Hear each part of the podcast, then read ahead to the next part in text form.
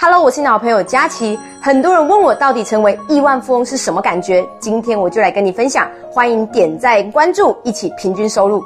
首先，我去到餐厅，终于不再选择价位上的考量，而是选择自己以及家人想吃的东西。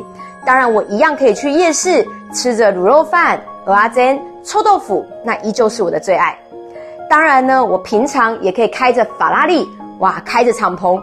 非常潇洒的听着音乐去到处旅游，我也可以骑着单车、骑着摩托车，可以去到呢各地呢悠闲慢活人生。当然呢，我也可以走一趟说走就走任性的旅程，随时出国，明天跨年。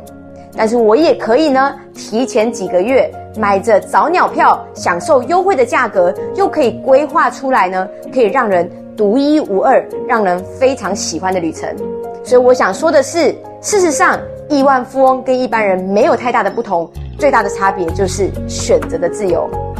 关注佳琪，每天一分钟，让你世界大不同。也欢迎你在下方留言板写下你对亿万富翁的感觉。